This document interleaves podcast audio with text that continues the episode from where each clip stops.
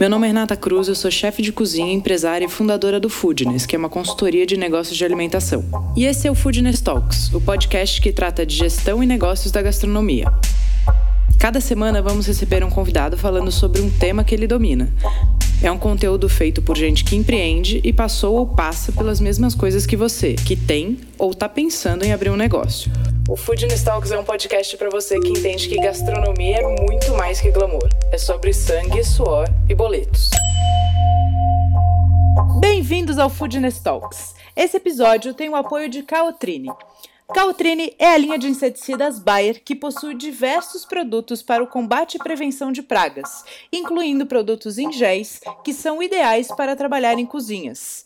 O Caltrine Gel Formigas é fácil de aplicar, não deixa cheiro, não mancha e acaba com as formigas em até 3 dias.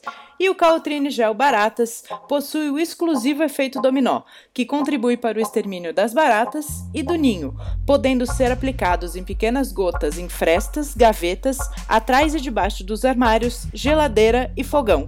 Acesse o link na descrição e saiba mais. Mia Couto escreveu que cozinhar não é um serviço, é uma forma de amar os outros. E essa foi uma das inspirações para trazer a cozinha, o alimento, como fio condutor para muitas oportunidades de carreira e negócios. Para aprofundar nesse assunto, Felipe Ribenboy, cozinheiro, produtor em cultura alimentar e sócio criador do Fruto, em parceria com Alex Atala. Mais um Foodness Talks, dessa vez com um grande amigo de longa data, Felipe Ribenboy. Fih, muito bem-vindo. Oi, Rê, tudo bom? Obrigado aqui por esse espaço. Imagina, meu amor, obrigada a você pelo seu tempo. Imagina. Fih, para a gente contextualizar, bom, primeira coisa para todo mundo já saber, para todo mundo que está ouvindo saber, é seguinte: somos cozinheiros não ativos, né, no momento. Eu acho que a gente nunca deixa de ser cozinheiro na vida, porém somos dois profissionais que saíram da cozinha e que encontraram oportunidades é, paralelas é, de vida, de carreira e de, e de crescimento. E a gente conversando nisso no, numa palestra esses dias, a gente falou, putz, está aí uma grande, uma grande chave para um podcast. É, antes de mais nada, queria pedir para você contextualizar um pouco, contar um pouco de você, de onde você veio, o que, que você teve, para onde você foi, e aí a gente vai aprofundar nesse tema. Chegando. Ótimo, É, a gente é, até faria um adendo aí na sua apresentação, que a gente é da, da, da não, da não mais nova geração de cozinheiros, é, mas que a não, gente. Vamos contar essa história, porque a gente foi num evento essa semana é, no Dom, e aí o Alex apresentou tinha uma galera que chegou ali para o coquetel, ele falou, e aí a gente queria apresentar, então, agradecer o pessoal da nova geração da gastronomia. A gente se olhou e falou, ué, mas era a gente até ontem. Então a gente já, já assumiu o posto de velha geração. Eu fiz até um post, eu falei, eu aceito o posto, mas levo vocês todos comigo. Vamos junto. É, não, mas maravilhoso ver esse ciclo, assim, acho que é incrível. Sim, demais. É, Bom, eu vim de uma. Eu vim de restaurante, então tive o dois cozinha contemporânea com Broid, trabalhei fora, vim de, de El Bulli, Arzac, e depois caí na cozinha brasileira como uma pesquisa. Eu acho que minha ida também lá para Espanha foi para entender essa raiz é, e esse pensamento. E no dois a gente tinha muita pesquisa, muito produto brasileiro, como que a gente consegue, eu acho que esse produto e entender as receitas a partir de tradições, de heranças, etc. Isso era um trabalho que eu fazia muito com o Broid. E mas eu sempre tinha na cabeça que era entender o alimento e a alimentação por um outro ponto de vista. Eu sempre tive um, um, uma intersecção entre cultura e alimentação. Tá. Então, alimentação como expressão cultural. E vinha no paralelo, ainda junto com o restaurante, trabalhando em como colocar essas, essa junção de cultura com alimentação. Então, seja na ambientação, onde a gente tinha é, arte é, brasileira e internacional que olhava para o alimento, é, as receitas nossas que a gente apresentava também, tentando trazer uma apresentação diferente ou juntar uma, uma composição, é, heranças. Então, a gente fazia um, gefilte fish, que era a nossa herança, com pirarucu, né, como sangue brasileiro. É, e trabalhou com ceramistas, então assim trazia uma, uma brincadeira de olhar o alimento diferente. Isso eu estou falando 2008 a 2012, então também era uma outra época da cozinha. É, e, e eu vim trabalhando um pouco desse conceito de entender com a cabeça de um cozinheiro como que a gente pode olhar diferente para o alimento. É, então fui trabalhando a partir de montar conteúdos de cultura alimentar. Então, a partir de um momento que eu entendi que a gente podia ocupar espaços culturais com conteúdos de alimento e de alimentação, eu criei uma série de exposições é, que começou com alimentário, falava da construção do patrimônio, da arte do patrimônio cultural brasileiro é, e alimentar. É, e então, desde música até obras de arte, até é, desenhos ou relatos, como que aparecia o alimento na formação do Brasil. E e depois algumas exposições mais específicas de produtor, de acompanhar isso, mas mais no sentido de ocupar esses espaços para a gente discutir o alimento e a nossa alimentação. E a partir daí eu acho que eu comecei a fazer esse segmento de cultura alimentar, que hoje tem algumas questões com é, na questão de educação, na questão de conscientização com o fruto, junto com a Alexa Tala, que a gente faz é, esse seminário anual, e é, uma série de conteúdos e, e, e, aulas que eu tenho criado agora para trabalhar esse assunto. Certo. E Fi, a sua família vem da parte, né? Seu, seu pai trabalha com cultura, é isso? É isso. Eu desde criança queria ser arquiteto. Então tá. tinha, eu brincava que era a construção e a desconstrução. É, meu pai vem da, da, da, artista plástico e vem da cultura faz muitos, muitos anos minha mãe psicopedagoga. E eu vim de, de, de, casa, de ter essa questão do ateliê, então eu sempre gostei desse processo criativo, de pensar tanto do lado artístico quanto no lado da, da cozinha mesmo. Certo, então tem essa. A gente é fruto do meio, né? Um pouco. A gente tem, ou, tem uma grande influência do meio, é, e essa sua visão também em cima do alimento tem tudo a ver com essa referência que veio de família e, e que você cresceu acompanhando, se nutrindo e observando, né? Sim, acho que tem muito disso, Rê, da gente olhar para. Pra... Eu, eu, brinco que eu, eu, era um pouco de esponja, sabe? Esponja de trás para o meu núcleo. Então eu olhava alguma coisa e falava: olha, como que isso pode ser interpretado para o meu raciocínio, para minha cabeça de cozinheiro? Né? Então, como olhar aquilo e dar um olhar é, da cozinha, ou como que eu posso levar aquele produto para a cozinha, ou apresentar de um jeito diferente, enfim. E daí vinha muito disso, realmente, de olhar essas, essas referências de fora, né? E a gente não ficar muito quadrado nos nossos conteúdos só de alimentação, né? De gastronomia.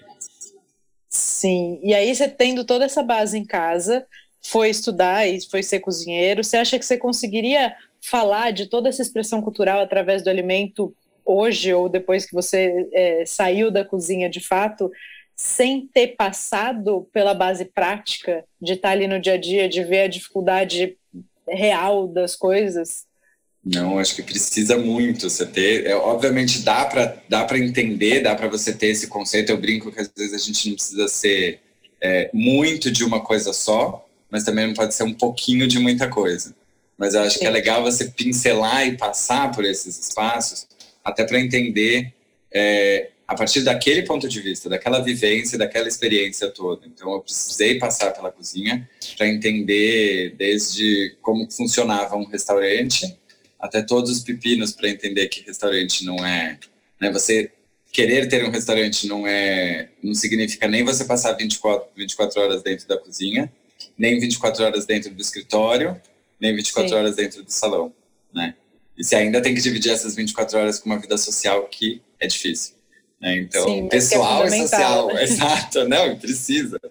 Então, assim, eu acho que é preciso passar por isso, até para a gente entender de dentro mesmo, né? Ter tanto um lugar da fala, quanto a experiência de poder entender por que, que a gente não tem é, produtos brasileiros num fornecimento rápido, por que, que a gente tem que, se quer um produto, tem que ir até o aeroporto buscar, que o fornecedor te mandou, né, e não chega rápido.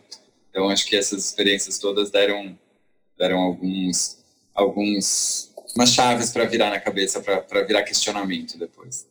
É, e dá respaldo, né, Fi? Quando eu falo também do foodness, se eu não tivesse estado tanto tempo dentro da cozinha, liderando uma equipe, convivendo com uma equipe de cozinha, com uma equipe de vendas, etc., provavelmente eu não tivesse metade do que eu tenho hoje para dar. Eu acho que a gente sempre continua evoluindo, né? Cada projeto de consultoria me traz aprendizados, cada, cada curso que a gente grava, cada conteúdo que a gente grava para a nossa comunidade, mas a base que eu tenho me ajuda, inclusive, a direcionar e trazer é, os próprios clientes para a realidade da operação, né? Porque a gente viveu isso intensamente. É, então, vamos começar a falar assim, vamos começar a, a, a pincelar. É, acho que a gente pode ir primeiro do, da sua visão de alimento e tudo, tudo. Queria que você falasse tudo aquilo que, que o alimento se conecta na sua cabeça? Assim, a gente falou um pouco de, de expressão cultural, né? Falou dessas oportunidades de trazer arte para perto da comida. É, queria que você fizesse um overview assim de tudo que você acha que tem ligação.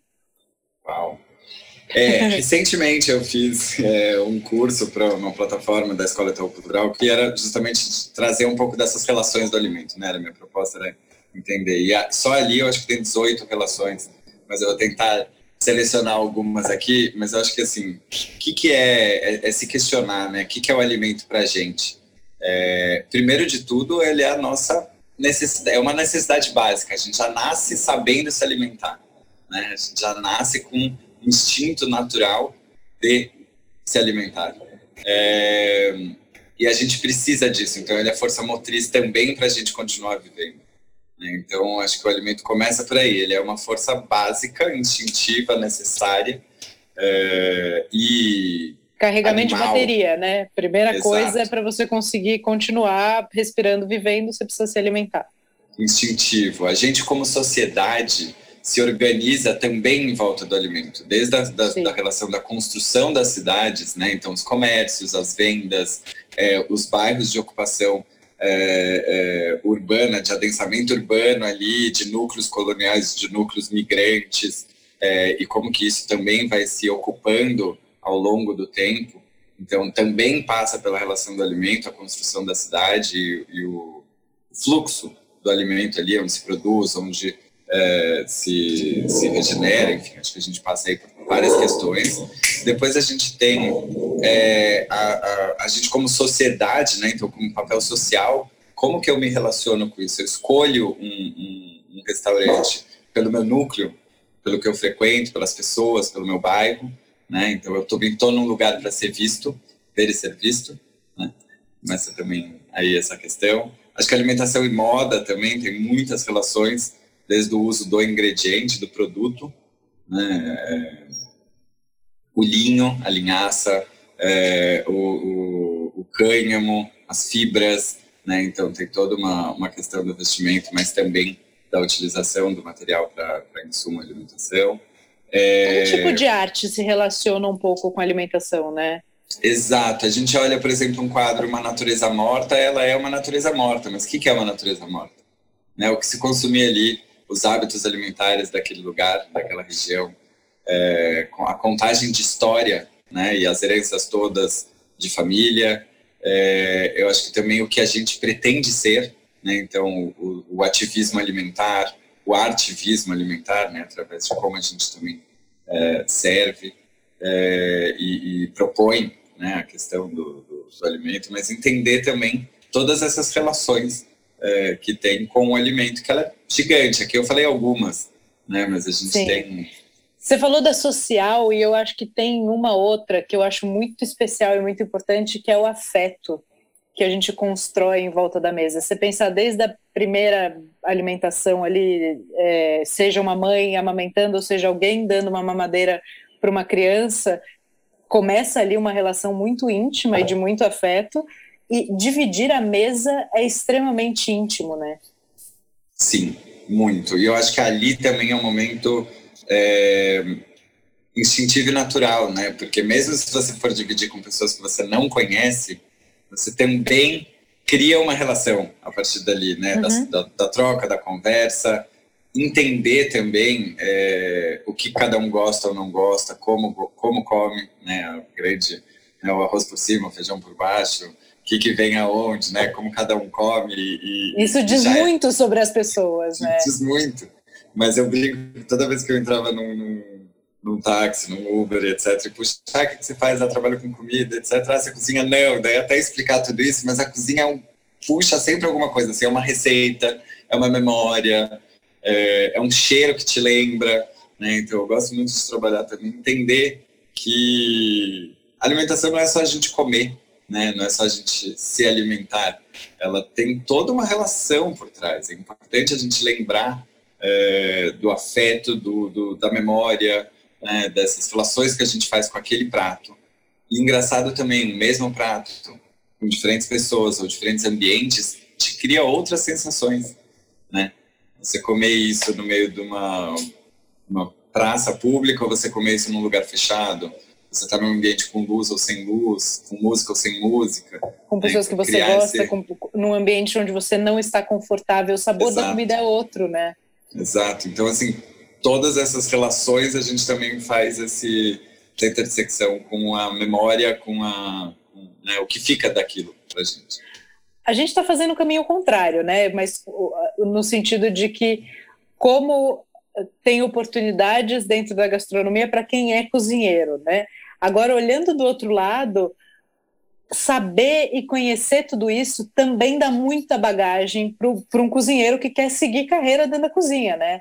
Então, se relacionar com arte, entender a profundidade de afeto que existe em volta da mesa, que existem as relações sociais que acontecem ali, que o que ele vende é muito maior do que um prato de comida.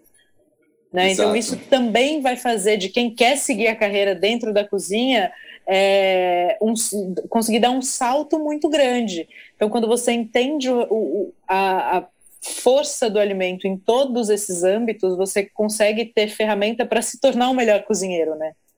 Exato. E também tem a questão, né? A gente brinca que tem é, você tem um bordão aí do, do, dos boletos, mas tem os conceitos também, né? Então acho uhum. que é o cozinheiro entendendo disso, ele acaba também entendendo o não replicar uma moda, uma, uma receita, é, um produto, e qual o conceito de trazer aquele produto, aquela história, aquela memória para o seu estabelecimento. Né? Então, é, é, é tentar criar mais conexões com o que você está se propondo a servir e a, e a, e a criar e a fazer. Né? Então, acho que vai um pouco disso, assim, como que... É interessante também ter um cozinheiro, não só cozinhando, mas ajudando a pensar num grupo coletivo, né? num, num, num trabalho multidisciplinar. Né? Então... Sim, perfeito. O Fê, você acha que seria importante as escolas de gastronomia, as universidades, começarem a trazer essas visões mais profundas, mais teóricas, porque a gente vê muita parte prática. É, a gente até discutiu isso, né, quando a gente estava junto. Do meu lado aqui, eu posso puxar a sardinha para a gestão. Eu sinto muita falta da parte de gestão, ser desde uma ficha técnica até um entendimento mais amplo do que é um negócio de gastronomia, quais são as margens, quais são as possibilidades. Mas nesse sentido de entender o alimento como um elo social, você acha que isso faz falta? Sim, sim, eu acho que na escola a gente chega com alimentos já na bancada, pronto para a gente cozinhar. Uhum. Seria legal a gente olhar para trás, da onde veio, por que, que eu estou escolhendo esse produto? O que, que é esse produto em detrimento a outros? Né? O que, que é uma marca? É... Como que ele foi produzido? Né? Então, acho que entender também questionar tudo isso e ir atrás faz com que o futuro cozinheiro não chegue ali e fale, eu vou comprar esse porque é o que está todo mundo comprando. Vou atrás de um fornecedor legal. Como que eu posso ajudar até o fornecedor a fazer essa ponte chegar no mercado? Né? Então, é, eu acho que é dar um, um, um reset e, e, parar de dar play no automático e tentar buscar um fornecedor que se adapte a você, tentar buscar um produto que, que atenda às suas demandas é, ou atenda às suas crenças, né? Adianta a gente bater na tecla de que a gente quer tudo orgânico, eu não quero mais veneno no meu prato, mas continuo comprando de grandes indústrias que trazem produtos com é, transgênico, com agrotóxico, com tudo isso. Né? Então, a gente também tem essa responsabilidade. Eu acho que a escola chega com essa parte da frente do alimento, né? O conhecimento, como manipular, etc. Mas a gente precisa entender o impacto de todas essas escolhas que a gente faz para colocar o prato na mesa. Sim, porque no final do dia, as referências que a gente traz, né? Óbvio, tem as referências lá do, do, do meio que a gente cresceu, do que, que a gente foi é, instruído a, ou das informações que a gente teve acesso, ou dos afetos que a gente teve em volta da mesa. Eu acho que isso é, chega muito forte para quem quer trabalhar com isso, porque eu dei aula em faculdade já e eu sempre achava muito curioso que você explicava uma teoria para 10 grupos, né, eram 10 bancadas de alunos. É, você explicava a mesma teoria, eles pegavam o ingrediente no mesmo lugar e eles seguiam a mesma receita. E na hora da gente passar avaliando, a gente tinha 10 produtos absolutamente diferentes em textura, em sabor, em apresentação. Né? Então, tem muito da sua personalidade, da sua bagagem, da sua referência também a hora que você aplica aquilo. Não é um Ctrl C, Ctrl V, né? Nunca vai ser. Não, isso que é bom também, né? Porque eu acho que é, é onde a gente também vai entendendo como a gente se diferencia entre também outras pessoas, né? Não ser uma, uma, uma reprodução direta. Eu acho que isso também é uma das questões, né? A, a, a alimentação e a gastronomia ela é artesanal nesse sentido, é difícil ser ao mesmo tempo que a gente busca esse padrão, né, dentro da indústria de recriar sempre igual, a sutileza das diferenças, do quanto a gente vai evoluindo ao longo dos anos na cozinha, né, de já olhar aquilo, já saber que ele vai ter uma coisa a menos porque a cor nunca foi igual, ou né, só de sentir o cheiro ali você já sabe se já tá bom, se tá ruim, se falta açúcar, se não falta. Enfim, acho que tem uma, esses aprendizados todos, essas sutilezas, essas nuances, assim, entre o, o, o artesanal, né, da mão. Sim. E, e acho que eu sinto muito essa, especialmente com as perguntas que a gente recebe aqui, que às vezes as pessoas querem chegar muito longe encurtando caminhos, né? E tem coisas que são tempo de voo. Né? Uhum. Tempo de voo traz para gente. O tanto que você ficou na cozinha, quantas horas você ficou em pé, com quantos cozinheiros você se relacionou, quantos pratos você soltou, quantas boquetas você puxou na vida, quantas produções você foi conhecer. É, existe um, um tempo ali de maturação que é importante ser respeitado, né? Sim, é, total. Eu acho que tem até. Eu, você estava falando, eu estava lembrando daqueles caters e experiências diferentes dentro do restaurante, que a gente até compartilhou algumas, né? A gente estava relembrando aqui. É, enfim. Mas sim, eu acho que todo esse histórico faz da gente. É, primeiro, acho que não ficar num quadradinho só, repetindo aquilo e, e, tendo as mesmas referências, né? Eu acho que quanto mais a gente ter conversas e, e outros conteúdos é mais legal é, saber deglutir isso e trazer é, para o mundo de novo de uma maneira autoral, única, sua, e o tempo vai fazendo isso. Então, acho que é. Aí agora a gente já fez um super discurso, discurso dessa velha geração, tá? Da, da nossa nova, nova velha geração. Os tios já se colocaram. Ô Fê, agora acho que a gente pode entrar nessa parte de oportunidades, né? É, você saiu da cozinha para um lado cultural, né, de trazer o alimento como cerne, como foco, pano de fundo, como a gente queira chamar, para uma profundidade maior em relação à cultura. Eu saí da cozinha olhando para a parte de gerência do negócio, que eu acho que, inclusive, a gente compartilha um pouco disso. A gente veio de uma geração que todo mundo tinha restaurante, abria negócio e a gente se lascava para cacete, porque ninguém tinha referência daquilo, né? A gente nem conseguia se ajudar, porque a gente não sabia fazer aquilo. Ninguém a ficha técnica esquece, não para bem. É, eu ia falar, acho que eu fiz uma para dizer que eu fiz. Exato. Então, a gente tinha muito pouca base, né? Abrir um negócio é, muito difícil, né? Porque eu vejo muita gente apaixonada pela ideia da coisa, né? Ou pela, pela cozinha e fala, vou abrir um negócio. Então, vamos, vamos entender o que é abrir um negócio, né? Você passa a ser responsável por uma série de famílias que vão depender de você. Você precisa ter dinheiro e ter lastro para segurar essa onda por X tempo. Você precisa ter muita responsabilidade com tudo aquilo que você vende né, e oferece para o seu cliente. Tudo precisa ser de verdade. É, não adianta a gente ser apaixonado e não ter consistência de entrega. É, hoje você acha que as pessoas estão com um pouco mais de clareza disso? Você vê a, as coisas sendo mais ditas ou você ainda acha que existe uma oportunidade grande aí no sentido de entendimento do, do, de negócios da gastronomia como qualquer outro negócio? É, capciosa, porque eu acho que tem vários lados aí, né? Tem vários, vários, uh, várias respostas, assim. Eu acho que ainda tem, eu acho que imaginar que quem se forma em gastronomia naturalmente vai ter um restaurante ou um café ou algo do gênero, e eu acho que isso é não. Isso também vê pelas invasões de curso, etc. Então, às vezes é uma profissionalização, às vezes é entender como como gerir um, um estabelecimento comercial, um restaurante, o que for. É, mas eu acho que não é só, a gente não pode dividir só em me formei, eu já sei fazer tudo, porque você Sim. vai cair com questão de gestão, com questão legal, com questão trabalhista, com questão de compras, com tudo, que a gente também não não, não consegue ser tudo. E ainda Sim. criar e ter tempo para criar na cozinha, e ainda chefiar uma equipe, e ainda coordenar o salão, né? Então, assim, muita coisa. É... Então, eu acho que às vezes a gente está entendendo que não é, é, é apesar do, de todos os cursos passarem por tudo isso, eu acho que a vivência vai trazer e as oportunidades vão trazer, que cada um gosta mais de fazer. Né? E daí a gente vê que você se formar em gastronomia não significa você esquentar a barriga no fogão todo dia. Sim. Né? Eu, eu, resumo muito disso, assim, eu continuo fazendo isso, mas eu vou para pesquisa, eu vou, eu, eu, eu cozinho para mim em casa, ponto.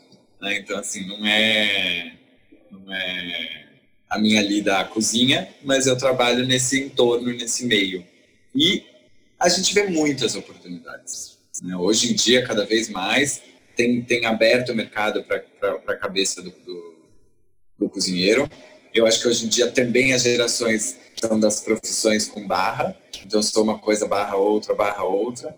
Né? Então é legal você ter passado é, por várias outras vivências e outros aprendizados.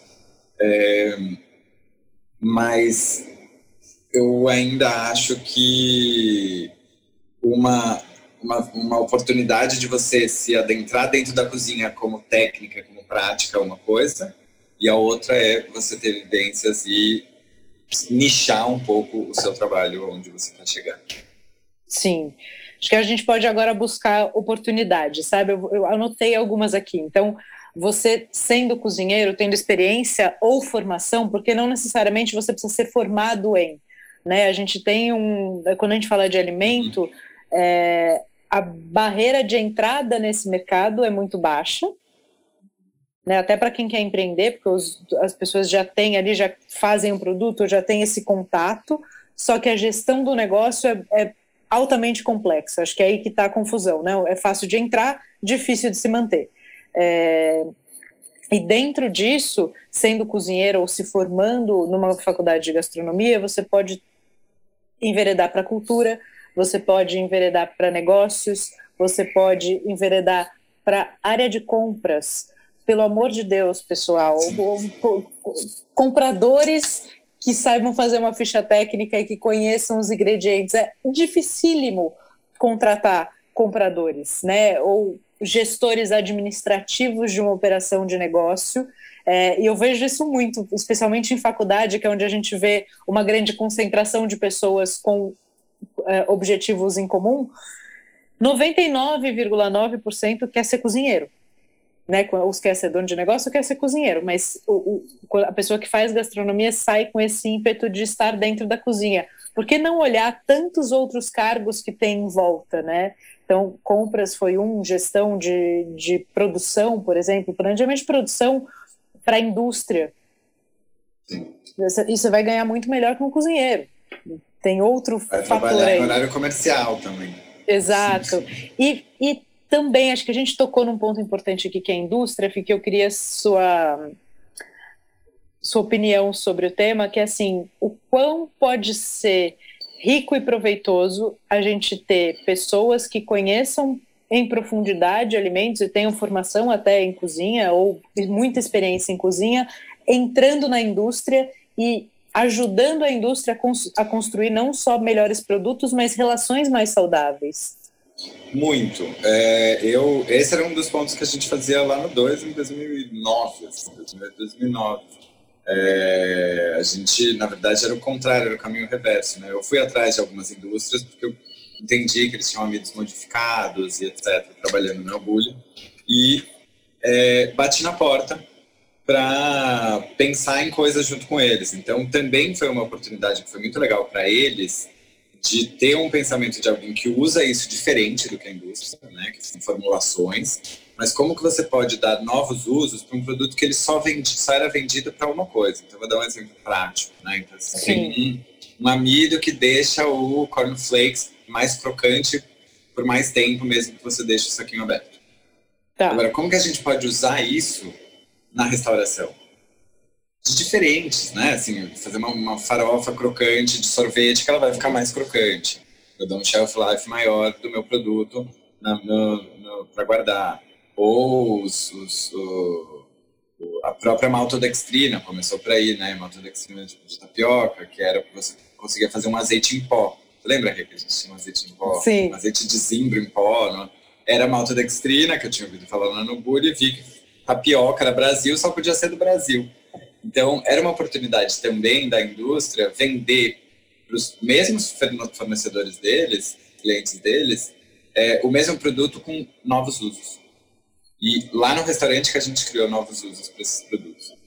É, então, né, a partir de uma coisa que a gente vinha com conceito, eu quero fazer batata é, Pringles, só que de tudo menos de batata.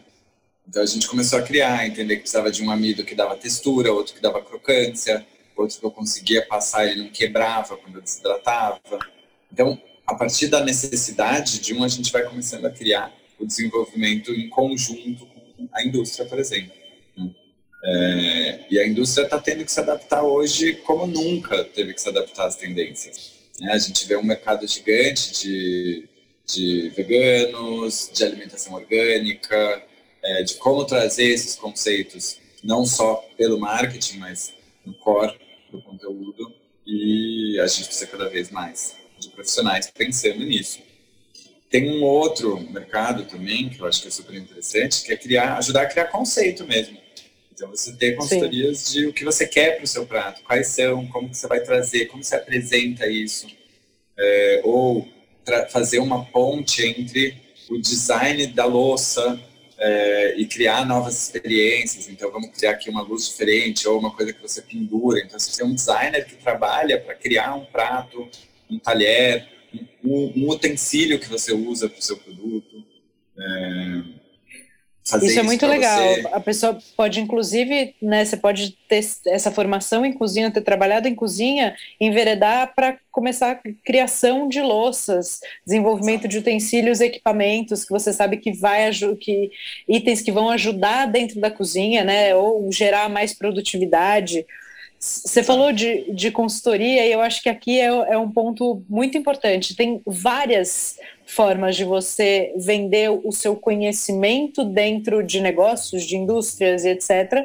E eu recebo bastante essa pergunta, né? Até para 2023 a nossa intenção é fazer uma formação para consultores, mas eu acho que tem um negócio muito sério para consultoria. Você precisa ter experiência, informação e, e tempo de voo.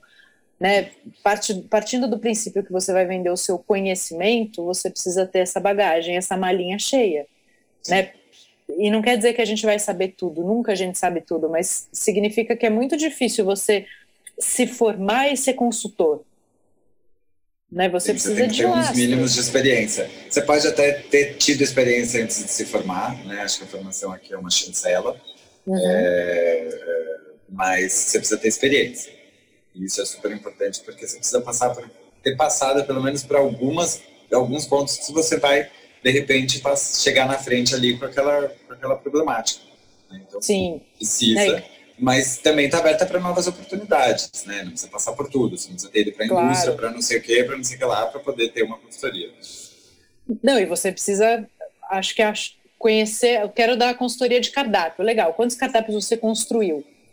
Né? E construiu e implantou, viu acontecer, porque fazer cardápio, eu, você, sentamos aqui, a gente faz um cardápio em cinco minutos, fazer o cardápio é o mais fácil, especialmente se você tem referência.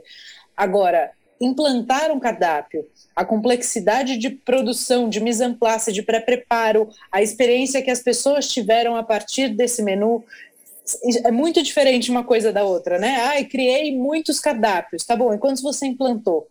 Especialmente quando a gente está falando do sonho do outro, do negócio do outro, do dinheiro do outro, eu acho que a gente tem dez vezes mais responsabilidade então, para mim, consultoria tem essa obrigação. Eu acho que consultor é sempre o cara que te ajuda a chegar num determinado ponto mais rápido, né? Todo mundo pode chegar naquele ponto sozinho. Agora, o que eu trago é a minha experiência e minha bagagem para você fazer essa, essa caminhada mais rápida.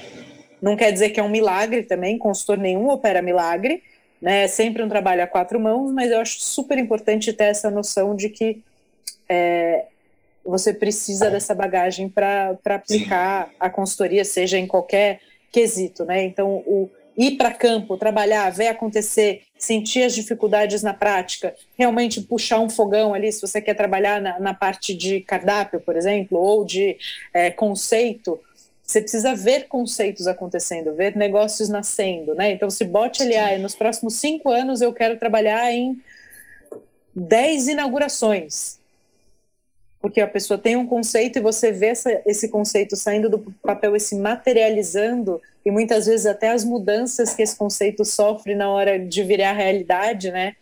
É, vai ser Exato. muito importante para o seu negócio. Você pode acompanhar isso também. E acho que acompanhar, às vezes, é você estar tá dentro e não é tá seguindo nas redes sociais também, né? Então, assim, você pode Exato. acompanhar quatro restaurantes que abriram nesse ano e como que eles estão indo, mas daí vai lá, conversa com a equipe, conversa com quem está envolvida no projeto, ver. Acho que tudo isso é muito, é muito válido, assim. E acho que também trazendo, assim, fugindo um pouco do que é a consultoria, mas trazendo um pouco das oportunidades todas, a gente também tem a parte de estudo, que é super importante, que é a gente é, estudar, catalogar. A gente quase não tem a nossa cozinha catalogada hoje em dia. É a gente ter isso é, registrado, é, é, é você fomentar essa, esse registro. Primeiro, eu acho que a gente tem pouquíssimos cursos de pós-graduação. Então, como que a gente hoje olha o estudo da cozinha, né? Então, também parte muito por aí, que daí ele vai falar com as questões de sociologia, que ele vai falar com várias outras questões, mas que é importante também, porque não dentro de um grupo de estudo de sociologia até alguém que trabalha com gastronomia. Né? Então, Sim.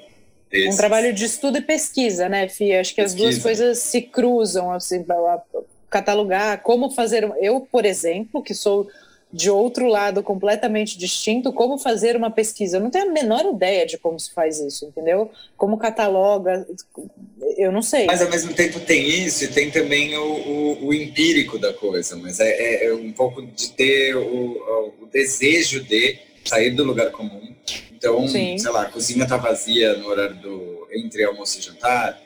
Se propõe a descer ali e criar uma receita diferente, um uso diferente de um produto e cai ali matando em cima mesmo. Como que eu vou é, destilar uma água de não sei da onde? Não precisa comprar todos os equipamentos, vai testando, vai entendendo o que quer destilar, vai falar com alguém de química. Né? Então, assim, se propor a criar alguma coisa é também ter a vontade de querer ser diferente nesse mercado. Sem dúvida.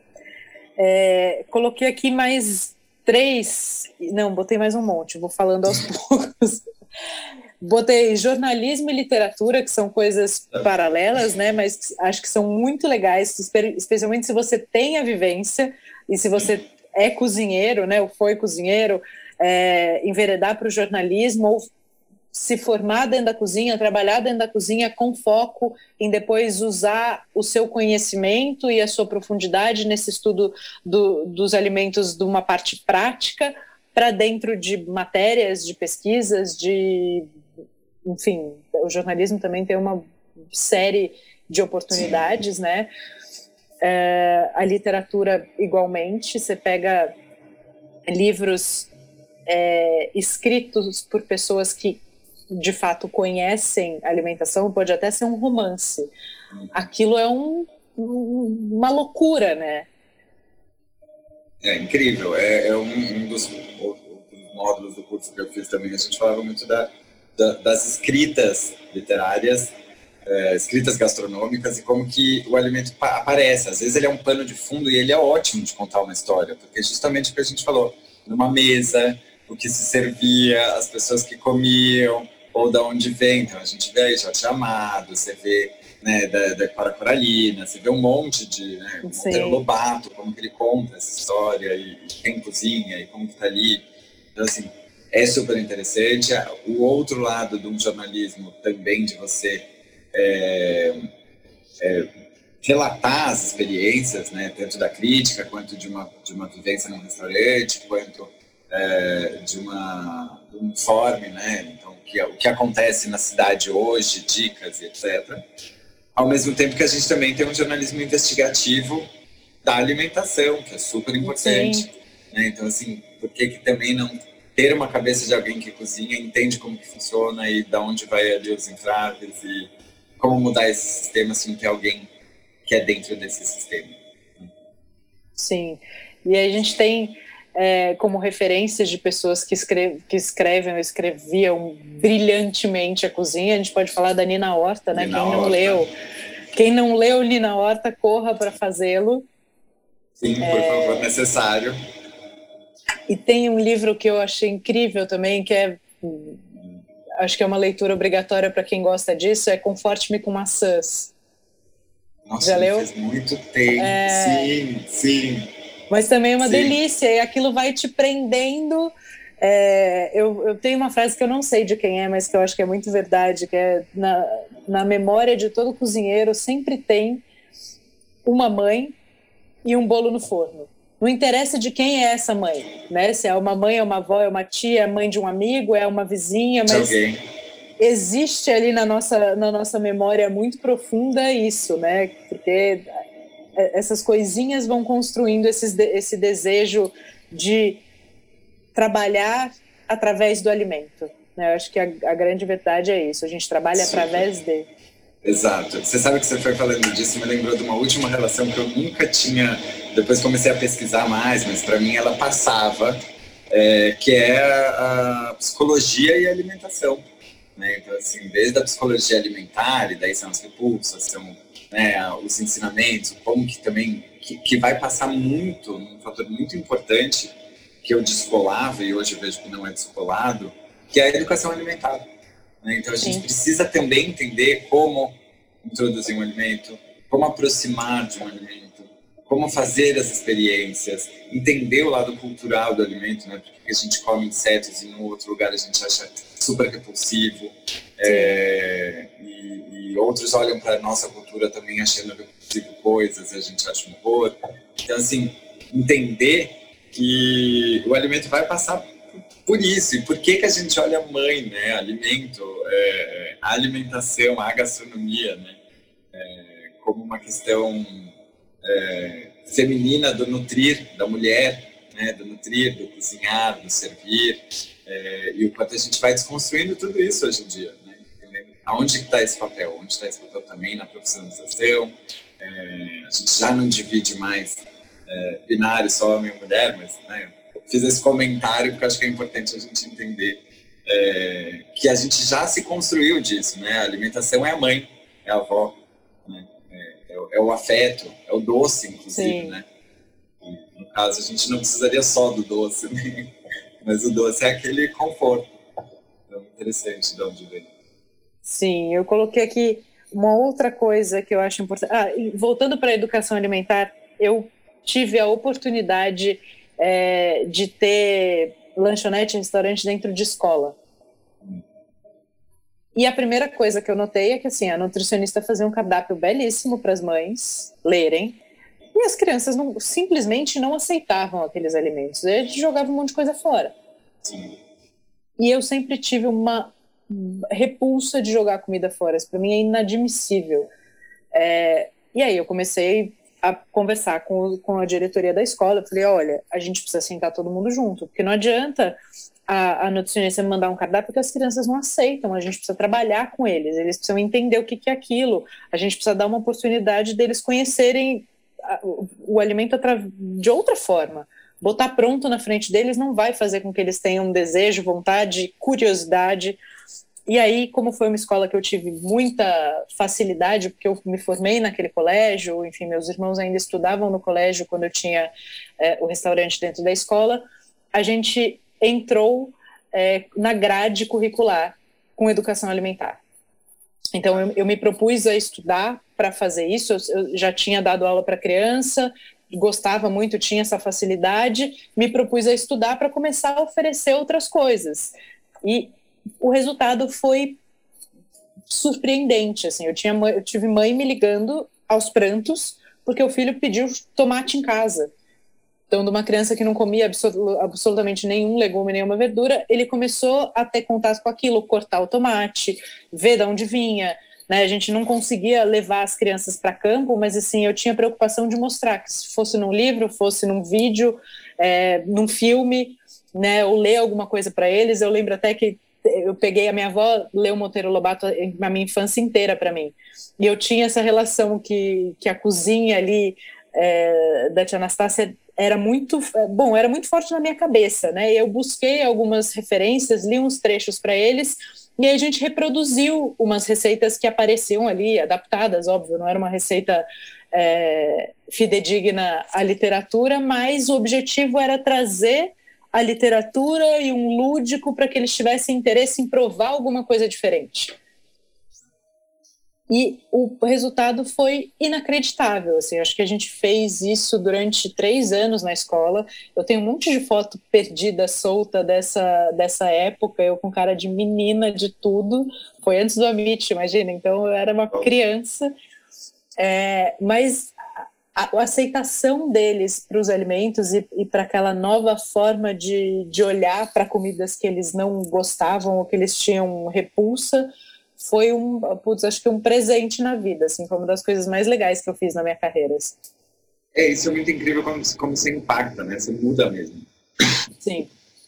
É, agora, também acho, daí eu te perguntar, você acha que também precisa ter um trabalho com as mães? Porque eu não consigo diferenciar isso, né? A gente ensina em casa, ensina na escola, mas daí chega em casa e fala, ah, mas meu filho só, só toma refrigerante. Bom, toma refrigerante porque tem refrigerante dentro porque de tem. casa. Então é. começa por aí. Né? Então, isso também é um trabalho em conjunto disso, né? Do quanto você tem isso dentro da escola e dentro de casa, entender. Mas eu acho que a alimentação vai passar por tudo isso, e é tão bonito você poder impactar no começo, por isso eu acho super importante a educação alimentar da primeira infância, como trabalhar isso, como colocar esses conceitos, entender que um alimento não aparece, é, ele não vai embora sozinho, né? então tem um ciclo do alimento inteiro, você não Perfeito. precisa ter um espaço gigante de horta, mas você pode fazer um, um, tomate dentro da sala, brotar, entender que se você não vai consumir aquele tomate que ele está ruim, planta ele em algum lugar. Queria o melhor um cidadão, pode ser na calçada da casa dele. Né? Então, assim, entender a importância de cada um, de cada ação, de cada gesto, tem uma, uma retorno. Ou doa para alguém, né, Fih? Outra coisa que eu, que eu anotei Exatamente. aqui foi o quanto a gente pode fazer um trabalho social através da cozinha, inclusive trabalhar a fome, né? Tem, eu quero trazer muito algumas pessoas muito importantes aí que trabalham a fome, mas tem vários trabalhos sociais possíveis através da cozinha, né? Sim, não, acho que a, a gastronomia social, como a gente falou, ela tem também por uma questão de necessidade, hoje a gente volta no mapa da fome, entende, né? É, é, a necessidade que tem, né, o mapa da fome, aí são questões super, é, Ana Salai é uma das grandes referências aqui, está super bem, fala melhor, mas também tive ela como convidada no curso e entendi um pouco mais a fundo disso, né, mas, então as políticas públicas que a gente se desenvolve para pressionar é, esse não acesso ao alimento, ou não acesso regular ao alimento, é, mas a gente olha também para o nosso consumo em si. A gente precisa consumir tanto, a gente precisa consumir da maneira como que a gente consome. Então, olha feiras, né, olha nos mercados, a gente joga fruta no chão, é, ela está passando, eu não vou nem plantar, não vou nem adubar, é, virar depois um composto, eu não vou nem doar. Assim, a gente poderia fazer um prato a mais, então, né, ou fazer justo, compra justo. Acho que a gente que vem da cozinha, eu sou aqui assim, vou fazer um jantar para quatro pessoas, você faz quatro, cinco no máximo. Nunca tem no dia seguinte. Né?